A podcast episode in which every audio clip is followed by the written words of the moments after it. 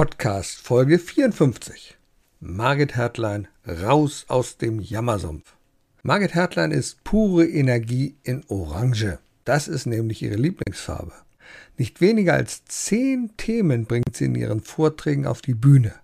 Ausgesprochen unterhaltsam geht es dabei zu, wenn sie über die Wasserflaschenstrategie spricht oder wichtige Fragen klärt, wie beispielsweise warum Bruce Willis nicht blinzelt und weshalb Krokodile nicht lachen.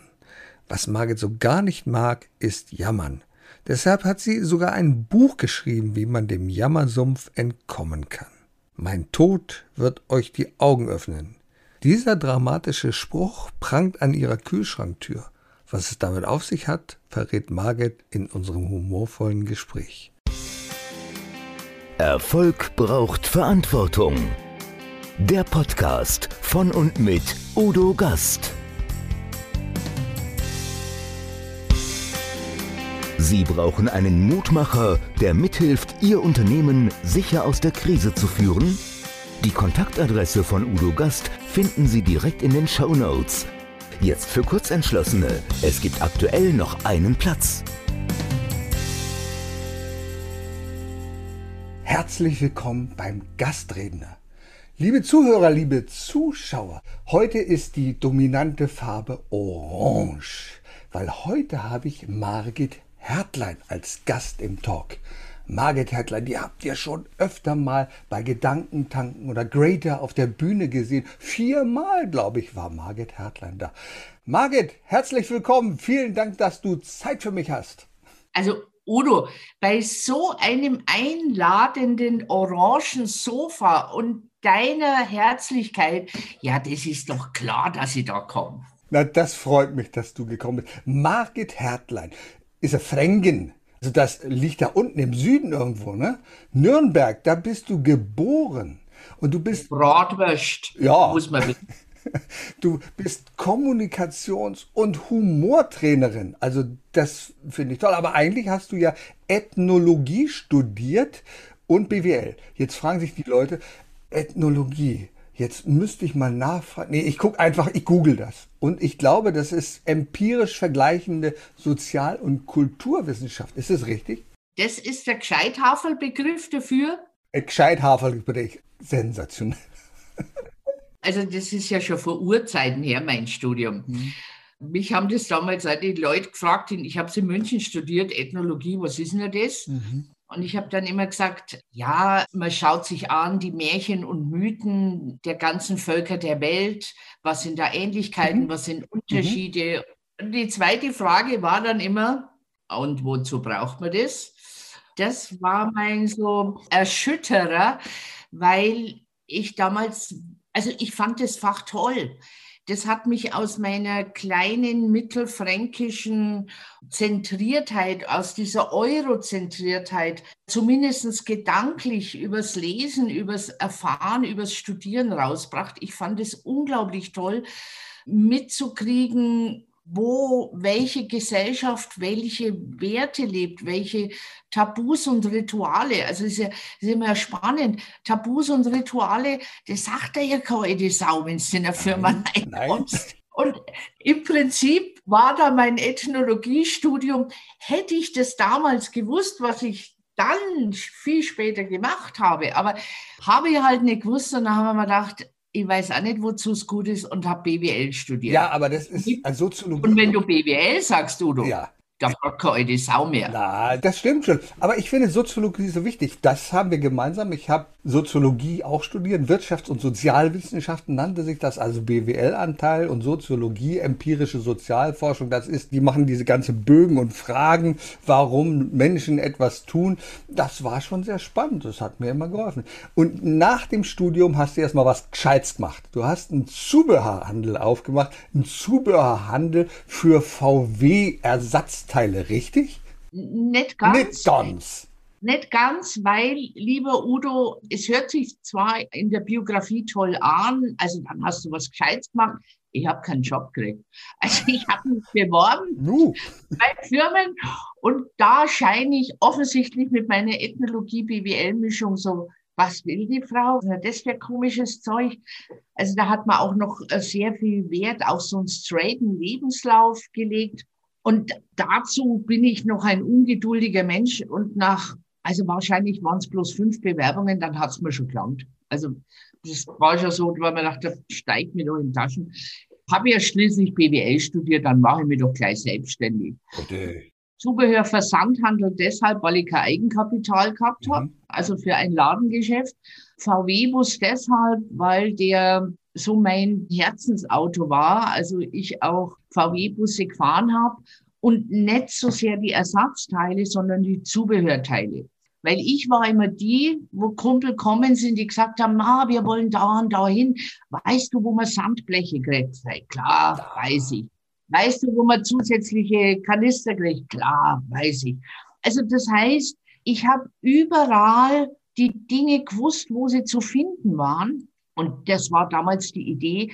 Ich füge das zusammen, damals noch in einem Katalog, also richtig gedruckt, in Papier, gedruckt. echt gedruckt Hochglanz. in Papierform. Und wir haben dann teilweise Zubehör bis nach Amerika verschickt, weil es zu dem Zeitpunkt einfach, ja, es gab Wohnwagenzubehör, es gab Zeltzubehör, aber der VW-Bus war damals noch nicht so der Hype. Und von daher habe ich unschuldig naiv eine Marktlücke getroffen und das lief gut. Aber wie so oft im Leben, dann, das kennen mit Sicherheit viele, die mhm. zuhören, wenn du eine bestimmte Organisationsstufe hast und du wirst größer, brauchst du einfach eine neue Organisation. Also nicht, dass ich mich jetzt mit Amazon vergleiche, aber auch Amazon hat also wenn Amerika das Vermögen, wenn das Vermögen stimmt, dann sollten wir uns vielleicht doch näher mal unterhalten. Ja, muss ja gar nicht sein, muss ja gar nicht sein. Nein, aber selbst Amazon, die ausschließlich ihren Fokus auf den Versand haben, haben also leibhaftige Buchhandlungen, wo man Bücher zum Anfassen hat, wieder gegründet. Und das heißt, bei diesem Zubehörversandhandel war es einfach irgendwann die Stufe, ich hätte in eine Großstadt müsste, ich hätte ein Ladengeschäft aufmachen. Und parallel dazu habe ich VW-Busse verkauft, mhm. weil ich meine Sachen beim VW-Händler ausgestellt habe. Und der hat gesagt, verkauf doch die VW-Busse. Und das habe ich so erfolgreich gemacht, VW-Busse verkauft, naja, und dann manchmal. Bist du Geschäftsführerin geworden, glaube ich. Ne? Ja, es kommt manchmal wirklich blöd, Udo. Also manchmal ist es wirklich doof. Ja, das ist die Vergangenheit und du hast ja eine zweite Persönlichkeit, also eigentlich bist du ja eine multiple Persönlichkeit.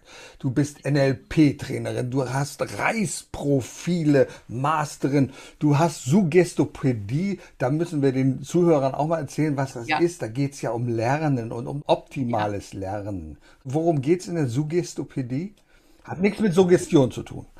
Hat was mit Suggestion Doch. zu tun vom Wort her. Ja also wird von den Suggestopäden immer abgelehnt, so nach dem Motto, na, mit Suggestion haben wir nichts zu tun. In Amerika kam mal der Begriff Super Learning für Suggestopädie auf oder Action Learning war dann auch mal ein Begriff. Damit ist einfach nur gemeint, wie bereite ich Inhalte oder wie bereite ich Wissen auf, damit der andere das gut lernen kann. Also die eine Möglichkeit ist ja, bin ich kurz böse, was ich ja natürlich sonst nie bin. Also es soll ja Menschen geben, die schreiben mit 11 Punkt Areal PowerPoint-Folien voll, patschen die an die Wand, lesen die vor und nennen das ein Seminar. Und das Du kennst es. Genau. Man Wobei jeder weiß, dass 11 Punkt viel zu klein ist. Es muss mindestens 18 oder 24 Punkt sein. Ja, aber dann bringst du ja nicht so viel drauf. Ja, das stimmt schon. Die ganzen Bullet also, Points, die sind viel ja. zu wenig. Stimmt, hast du recht. Also ich habe solche Workshops erlebt, ja. wo dann vorne einer stand und ich sage es immer, Druckbetankung gemacht hat, möglichst viel in die Köpfe rein und die Suggestopädie hat eben gesagt, du brauchst beim Lernen einen Rhythmus. Also einen Rhythmus im Sinn von allein lernen, in Ruhe lernen, in Aktion lernen, mit Spielen lernen. Also Menschen, Homo Ludens, der spielende Mensch, Kinder lernen alles spielerisch. Natürlich. Und die Erwachsenen sagen, ja, aber wir sind ja keine Kinder mehr. Wir lernen es blöd. Wir, wir lernen es mit Druckbetankung. Und Suggestopädie schafft Rahmenbedingungen, also macht den Raum anders, hat auch gesagt, mach so eine Konferenzbestuhlung, wenn es um Kommunikation geht, wo die Leute sich austauschen können, sondern mach so einen runden Kreis oder einen runden Tisch, dass sich die Leute anschauen können. Arbeit mit Musik, Arbeit mit Geschichten und dadurch kannst du einfach wesentlich leichter Wissen aufnehmen. Und die Suggestopädie gibt schon lang. Ich verdanke dir ganz, ganz viel von meinen Workshops. Also ich bin nach wie vor ein Riesenfan der Suggestopädie, auch wenn ich mit einem hadere. Bei den Kongressen der Suggestopäden hat es ganz oft Kreistänze gegeben. Aha. Also dass man Armen gefasst hat und so im Kreis.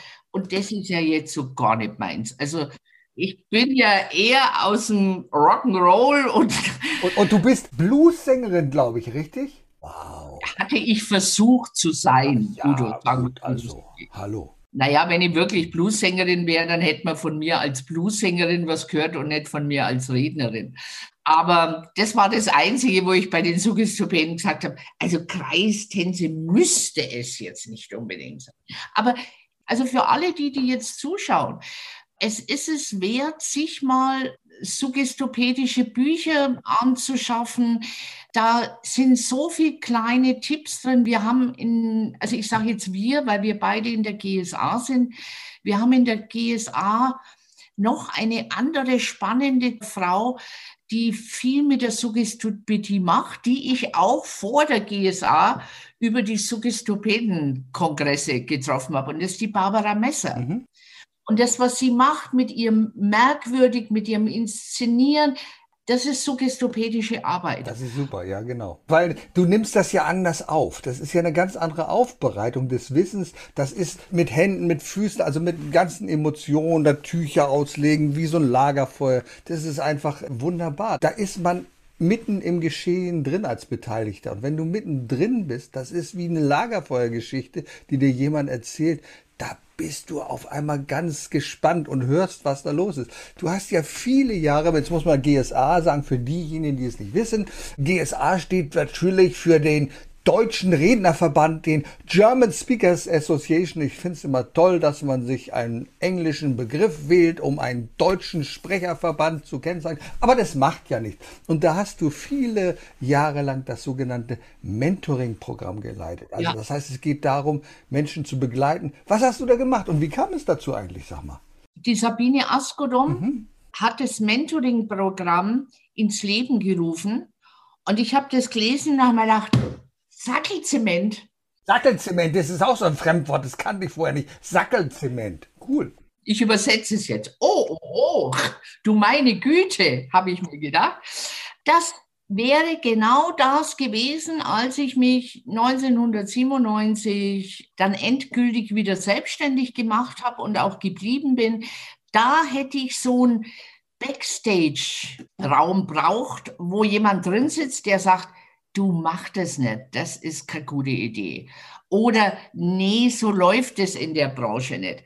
Hatte ich nicht und habe halt viele Fehler gemacht, die ich tatsächlich mit einer Mentorin oder Mentor vermeiden hätte können. Und wie ich das gelesen habe, wo man gedacht habe, ja, wie geil ist das denn?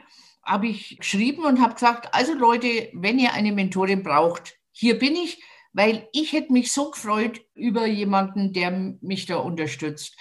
Und dann will ich das jetzt auch unterstützen. Und meine Mentorin, ich war ja auch ein Jahr Mentor, Mentee, nicht Mentor, das kann ja vielleicht nochmal kommen. Ich war ja Mentee und meine Mentorin war die Suggestopädin Barbara Messer. Jetzt. Da legst du nieder, gell? Da, das schon schön, gell? Ja. Das ist einfach toll. Du bist ja unglaublich vielseitig aufgestellt. Ich habe gesehen, du hast allein zehn Vorträge anzubieten. Es gibt ja Menschen, die haben einen Vortrag und den erzählen sie so oft, dass ich ihn mitsprechen kann bei verschiedenen Leuten. Du hast zehn Vorträge. Unglaublich.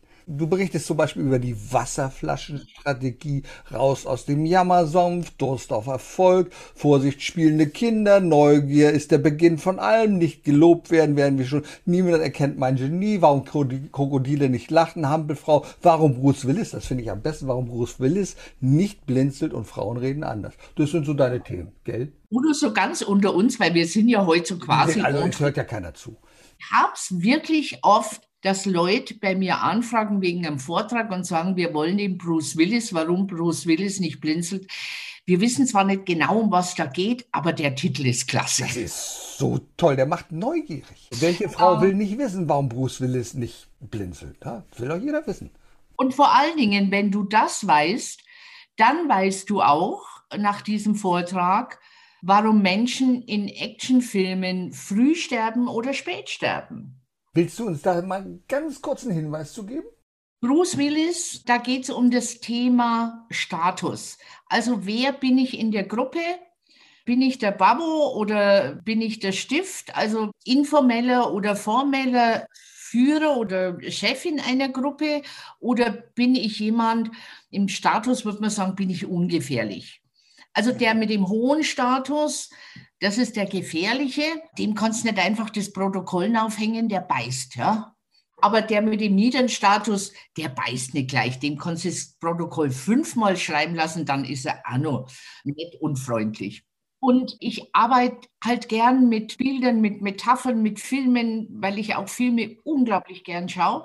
Und Actionfilme haben so wirklich so, so ein ganz prägnantes Muster von Hochstatus- und Tiefstatus-Schauspielern. Und Bruce Willis ist ein absoluter Hochstatus-Schauspieler. Also Hochstatus-Schauspieler in Actionfilmen, die werden natürlich durch manche Sachen gekennzeichnet. Wenn es doofe Filme sind, haben sie dann auch noch irgendwie wahnsinnig viel tolle Ausrüstungsgegenstände aber sie lächeln wenig und ich tue jetzt mal meine Brille runter. Wenn ein Action-Schauspieler, zum Beispiel auch Clint Eastwood, den anderen anschaut, dann ist es ein Blick, der nicht blinzelt. Du verstehst, was ich meine, Udo. Selbstverständlich. Das ist ein Blick, dem du kaum widerstehen kannst, weil er dir genau sagt, wo die Richtung hingeht. Das heißt, natürlich müssen Schauspieler blinzeln. Das ist ja physiologische Notwendigkeit. Aber im Film wird dann geschnitten. Mhm. Das heißt, du siehst den tatsächlich. Also es gibt manche Filme, da siehst du den Hochstatus-Actionheld den ganzen Film nicht blinzeln. Die Tiefstatus, die netten, die ungefährlichen, die blinzeln. Und die gucken vielleicht auch mal nach unten, ganz klar. Ne? Und die wackeln auch mit dem Kopf. Das ist noch so ein so Ding. Also der Actionheld Terminator. Terminator kommt nicht in die Bar rein und sagt, Talk to the head. Also der wackelt nicht mit dem Kopf, der blinzelt nicht mit den Augen. Würde das der Terminator machen, wüsste der Zuschauer sofort, oh, wir haben eine Komödie, ah, spannend, habe ich noch nicht mitgekriegt, aber scheint eine Komödie zu sein. Und deshalb kannst du in Actionfilmen auch gut erkennen, also meine Kinder hassen das. Mein Mann hasst es auch. Wenn du zum Beispiel Armageddon, Bruce Willis Film, also für alle, die Armageddon nicht kennen, Handlung, ein Amerikaner rettet die Welt. Das ist eigentlich das Übliche. Das hat ja. der Trump auch versucht. Ah, nee, der wollte nur Amerika retten. Entschuldigung, stimmt ja. Ja, Aber nicht die Welt. Nee, genau, richtig. Und der Bruce Willis ist der Chef von so einer Bohrtruppe und die müssen also da die Welt retten. Und dann sagt der Chef zur NASA, ja, klar rette ich die Welt, aber ich muss meine Jungs erst fragen. Und dann holen sie die alle zusammen. Natürlich eine reine Männerrunde, auch okay. Und dann geht die Kamera, also Bruce Willis steht vorne so nach dem Motto, also Männer, wir haben die Aufgabe, die Welt zu retten wir können dabei draufgehen, aber wenn wir es nicht machen, geht die ganze Welt drauf. Also es ist eine tolle Entscheidungsmöglichkeit, die er seinen Mitarbeitern bietet. Und dann geht die Kamera von einem zum anderen und filmt dessen okay. Und dann sind halt welche dabei, die sagen, okay, bin dabei. Oder welche, also das sind dann die Spaßvögel, die sagen, okay, wenn ich nie mehr Steuern zahlen muss, bin ich dabei.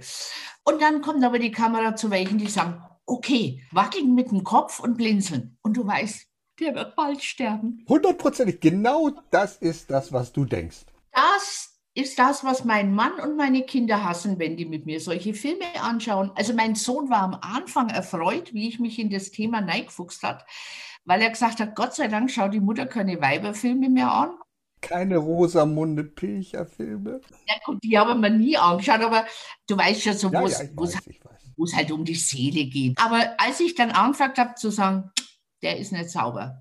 Entweder ist er Undercover-Cop oder irgendwas stimmt mit denen. Für eine Hochstatusrolle blinzelt der. Ach, Mutter. Und am Schluss war die Mutter immer dran gesessen und hat gesagt, wer hat's gesagt? Wer hat's gesagt? Gut, sollte man vielleicht. Aber jetzt haben wir schon was ganz Wichtiges gelernt, eine wichtige Erkenntnis, und zwar zu dem großen Thema Erfolg braucht Verantwortung. Wenn du Verantwortung übernimmst und wenn du erfolgreich sein willst, dann blinzel nicht. Das heißt, die anderen müssen genau wissen, du bist entschlossen, du hast keine Zweifel und du weißt, ich kann es. Das sind so die Dinge, die, glaube ich, sehr, sehr wichtig sind, wenn man erfolgreich sein möchte. Also ich denke, es ist eine Mischung, Udo. Weil würdest du ständig im Hochstatus körpersprachliche Signale senden, könnte das ganz schnell in arrogant und eben nicht verantwortungsbewusst, sondern was ist das für Heichtel? Also was ist denn das für ein arroganter Typ oder für eine arrogante Zicke sein? Ich denke, es ist die Mischung zu verstehen und erfolgreiche Menschen, die verantwortlich mit ihrem Erfolg auch umgehen, denke ich, es ist jetzt keine Studie, habe ich keine gemacht, aber ich bin mir sicher, dass die eine Mischung aus Hochstatus- und Tiefstatussignalen haben. Ja, vor allen Dingen, dass sie eine Mischung haben von Verletzlichkeit. Sie zeigen sich verletzlich und zeigen dadurch, dass sie nahbar sind, nicht unnahbar. Gerade in Katastrophensituationen, wie wir jetzt gerade welche haben, und ich komme ja auch aus dem Katastrophenschutz, weiß ich, wie wichtig ist, dass du dich an Menschen hältst, die charismatisch sind und von denen du glaubst, der oder die packt das schon. Aber das andere, gerade in einem Firmenteam, ist es immer wichtig zu zeigen, ich bin verletzlich. Das heißt, ich bin einer von euch. Und das ist Und verletzlich heißt Tiefstatus. Also der Chef, der nie mit dem Kopf wackeln würde oder den man nie blinzeln sieht, der würde auch Angst und Furcht auslösen. Und das ist nicht das, wie ich mir Führung vorstelle. Genau. Und es sind ja viele Menschen, die glauben einfach, oh, ich schaffe das nicht. Und so. Du hast einen wunderbaren Vortrag dazu, der heißt Raus aus dem Jammersumpf. Es gibt ja ganz viele, die sagen, ach, das ist alles so schlimm. Und nein, und ach, das haben sie uns beschert. Und diese ganze Corona-Geschichte, das ist ja fürchterlich. Jammern und jammern und jammern und jammern. Das tun ja Kinder auch. Du hast ja einen wunderbaren Aufkleber oder einen Button entworfen in der Küche, wenn Kinder jammern. Und was steht da drauf? Mein Tod wird euch die Augen öffnen. Das ist unglaublich. Ich finde das so toll. Weil Kinder sagen, nein, das kann ich nicht und dieses und ach, ja. Und wir kümmern uns die ganze Zeit als Eltern darum und irgendwann, wenn wir nicht mehr da sind, dann ist dieser Spruch so toll. Mein Tod wird euch die Augen öffnen. Das sollte es aber anmoderieren. Also ich finde das auch, genau. Wenn man solche Dinge am Kühlschrank hinhängt. Ja, ja, das ist richtig. Du hast sehr viele Themen. Neugier zum Beispiel ist ein Thema, was dir sehr wichtig ist, dass wir immer etwas Neues machen. Du hast ein wunderbares Buch, das heißt so, glaube ich, wunderbar mit Gaston Florin, wo du Menschen zeigst, wie wir andere auf der Bühne aktivieren können, mit welchen Dingen, wie wir neugierig machen können. Wie bist du denn zu diesem Thema neugierig gekommen? Wahrscheinlich bist du von Haus aus ein sehr, sehr neugieriger Mensch. Sonst würdest du ja nicht so viele Dinge machen, glaube ich. Ne? Du hast vorhin gesagt, ihr habt so viele Vorträge. Das nivelliert sich natürlich, weil die Vorträge alle um mein Grundthema kreisen. Das Grundthema ist Kommunikation. Also das ist ein ganz wichtiger Teil. Wie gehe ich mit mir um? Wie gehe ich mit anderen Menschen um? Wie gehe ich mit anderen Menschen um, wenn es Kunden sind? Wie gehe ich mit anderen Menschen um, wenn es Mitarbeiter sind? Und ich versuche halt alle Möglichkeiten, die so an Kommunikationsmodellen und also was halt zur Verfügung steht, immer reinzupacken nach dem Motto, man muss ja anderen und sich selber nicht mehr als nötig auf den Keks gehen. Also das ist ja schon mal hilfreich. Das heißt, diese Vorträge sind einfach nur bestimmte Aspekte dieses großen Themas Kommunikation. Eigentlich mache ich nichts anderes seit 25 Jahren wie dieses geht eigentlich nicht unnötig auf den Keks. Mit der Neugier, das ist dazugekommen, weil, wie du schon sagst, es ist ganz einfach. Also ich habe zwei enorm stark ausgeprägte Motivatoren. Das eine ist Essen und das andere ist Neugier. Und ich war ja einmal Autohauschefin und mir war immer völlig unverständlich, wenn mir meine Mitarbeiter, die ich, also die was gekonnt haben, die das gut gemacht, also es, es waren wirklich gute Leute. Und ich habe mir immer gedacht, warum interessieren Sie die denn nicht für das oder für, also ich bin halt immer mit neuen Ideen kommen. Jahre später kam dann mal der Meister zu mir, der sein Zeugnis verschlammt hat und gesagt hat, Chefin, ich so, ja, komm vorbei, machen wir schon. Und dann kam er und dann haben wir halt ein bisschen geratscht und dann hat er gesagt, naja, jetzt kann ich es Ihnen ja sagen, Jahre später, Ihre berüchtigten Montagssitzungen. Und ich so, was? Berüchtigte Montagssitzungen? Dann sagt er, naja, weil wir haben uns immer miteinander in der Werkstatt noch getroffen, haben unseren Kaffee aus dem Automaten rausgelassen, bevor wir zu ihnen sind, weil wir uns gedacht haben, oh, die hat wieder das ganze Wochenende Zeit gehabt, sich das auszudenken. Mit jedem Montag sind sie mit was Neuem kommen. Mir war das überhaupt nicht bewusst, dass ich da meine, meine Mitarbeiter komplett, also ich habe mich immer gewundert, warum die das nicht so toll finden, dass ich schon wieder eine neue Idee habe. Gut, es kamen dann auch ein paar Ideen, zum Beispiel für so einen Tag der offenen Tür machen Autohäuser ja habe ich dann mal zu meinen Herren gesagt, also im Verkauf hat man zu dem Zeitpunkt nur Männer, erst später kam eine Frau dazu, habe ich zu den Verkäufern und zu den Meistern gesagt, also Tag der offenen Tür und das war damals gerade in, wir machen so eine Farb- und Stilberatung. So mit welcher Typ bist du und welche Farbe passt zu dir und so weiter. Meine Jungs, oh ja, cool. Habe ich gesagt, ja, mit euch. Weil mit Frauen macht es ja jeder wir machen es mit euch. Nein, das geht überhaupt nicht. Dann ist das ist der größtmögliche Aufsehenerreger. Alle machen es mit Frauen, bei uns machen es die Verkäufer. Und, ja, also ich habe die Bude proppen voll gehabt, weil schon einfach unglaublich viel kommen sind nach dem Motto, oh, ich möchte mal die Farb- und Stilberatung beim Verkäufer sehen. Und es gab tatsächlich für Männer damals, gab es das nicht. Das ist ja eine spannende Geschichte. Aber meine Mitarbeiter haben nicht gesagt, oh, das ist ja eine spannende Geschichte. Oh, Chefin, vielen Dank, dass Sie über das Wochenende sich wieder was Neues ausgedacht haben. Na, die haben sich bloß gedacht, oh Gott, oh Gott, hier hat schon wieder viel zu viel Zeit gehabt. Aber das Schlimme ist, Udo, das ist ja auch das, was Führungskräften oft passiert. Du kapierst es ja gar nicht, warum die so reagieren. Du denkst ja nur, wie sind die denn drauf? Also ich habe es leicht gehabt, ich habe mir halt immer gedacht, naja, Männer halt, ne? Willst du jetzt da schon erwarten? Können wir das rausschneiden, jetzt diesen Satz? Also, Udo, ganz wie du möchtest. Nein, nein, aber, du hast ja recht, das ist ja so. das ja waren ja die Sätze meines früheren Ichs. Also, ja, ja, und nein, genau darum geht es ja einfach. Immer alte Gewohnheiten nicht raus aus den Gewohnheiten. Nein, man muss Verlässlichkeit haben. Oh, warum soll ich denn schon wieder was Neues machen? Und oh, nee, das ist ja Blut. Und gerade viele Führungskräfte haben ja da noch enormen Nachholbedarf was Neues machen. Gerade wir haben ja so viele wertvolle Mitarbeiter, so viel Potenzial. Und warum nutzen wir es denn nicht? Warum glauben wir denn das, was wir wissen, was wir schon immer gemacht haben, das Bewährte, das ist das Tolle? Nein, warum nutzen wir nicht mal unsere Mitarbeiter? Und du machst es auf eine sehr spielerische Art und Weise. Du bist heute, lieber Udo. Ah ja, heute. heute. Gut. Damals habe ich es nicht sehr spielerisch gemacht, sondern Damals habe ich auch nicht kapiert, dass ich einen anderen Motivator habe. Also mir war es völlig unverständlich, also nicht nur, dass jetzt im Online-Büro hier Bücher stehen im ganzen Haus, meterweise Bücherregale, Bücher, Filme sind für mich ganz, ganz, ganz wichtig. Einfach um meinen Neugier-Motivator zu befriedigen. Und ich habe es lang, bis ich mich damit beschäftigt habe, nicht kapiert, dass es Menschen gibt, die lesen keine Bücher. Oder wie ein Mitarbeiter von mir gesagt hat, na, wenn Sie sagen, ich brauche das, dann lese ich das schon. Wunderbar. Und ich dachte, was ist denn das? Ja, das ist pragmatische Neugier. Also darum wird es auch endlich, endlich nach vielen To-Do-Listen, wo ich es immer weitergeschrieben habe, jetzt endlich 2021 einen Neugier-Fragebogen geben. Um Neugier-Fragebogen? Ja, weil es verschiedene Arten der Neugier gibt.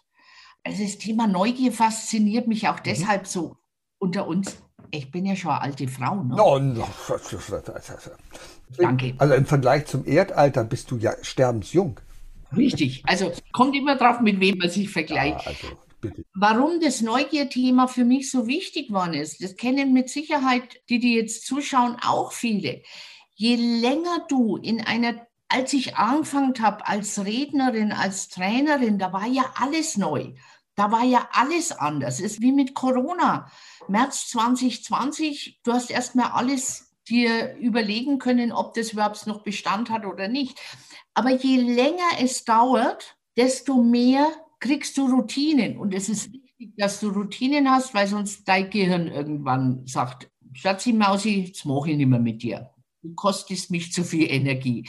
Das heißt, je älter du wirst, desto mehr hast du das schon erlebt, das schon gesehen, den Spruch schon gehört. Also es gibt ja auch manche Zitate, da weiß ich noch ganz genau, ich habe damals in einem Workshop drin gesessen und habe mir gedacht, oh Mann, was weiß der Zitate? Ja, heute kann ich das auch, weil es überhaupt nichts dabei ist, wenn es 25 Jahre das Zeug erzählst. Genau. Natürlich merkt mhm. das dann. Dann flacht die Begeisterung ab, dann nimmt der Glanz ab. Und wie ich dann auch mitgekriegt habe, dass mein Motivator Neugier so wichtig für mich ist, für mein, für mein Wohlbefinden, das, was uns am stärksten motiviert, das macht uns am glücklichsten. Und dann haben wir gedacht, ja, dann muss ich mir was überlegen oder will ich mir was überlegen, wie ich mit zunehmendem Alter diesen Routinen entgegenhalte. Und vor Corona, ich tue dann immer meinen lieben Mann mit überzeugen, mhm weil ich finde, es macht dann zu zweit mehr Spaß. Er altert ja auch. Und ich dachte, bei Männern ist das nicht so. Ja, er altert schöner als ich, das ist schon klar. Das, Und habe zu meinem Mann gesagt, weißt was, wir machen ein Jahresmotto. Mhm. Wir nehmen uns was vor, das nichts mit unserem Beruf zu tun hat, also nichts, was wir direkt umsetzen können, was wir direkt brauchen können. Das ist mir zu nah. Wir nehmen was, von dem wir keine Ahnung haben. Na, da gibt es ja hunderte von Sachen, äh, tausende. Und wir beschäftigen uns ein Jahr damit. Und zwar ohne Ziel, ohne bis dann und dann musst du das und das, also auch keine Sprache lernen bis zum A-Plus-Level oder sonst was, sondern wirklich einfach nur wegen der Freude am, am Wissen aufnehmen.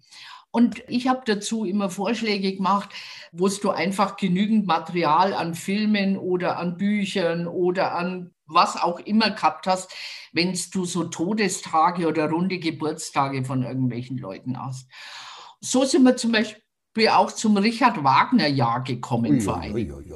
Genau, weil ui, ui, in Reinformat, meine Güte ich versuchte Bluessängerin, mein Mann Schlagzeuger in einer Punkband gewesen. Das ist eine und, interessante Kombination. Das und beide haben wir gesagt, ja, Richard Wagner, naja, ich weiß halt so gängige Sachen mit Cosima Wagner und Hitler und so weiter.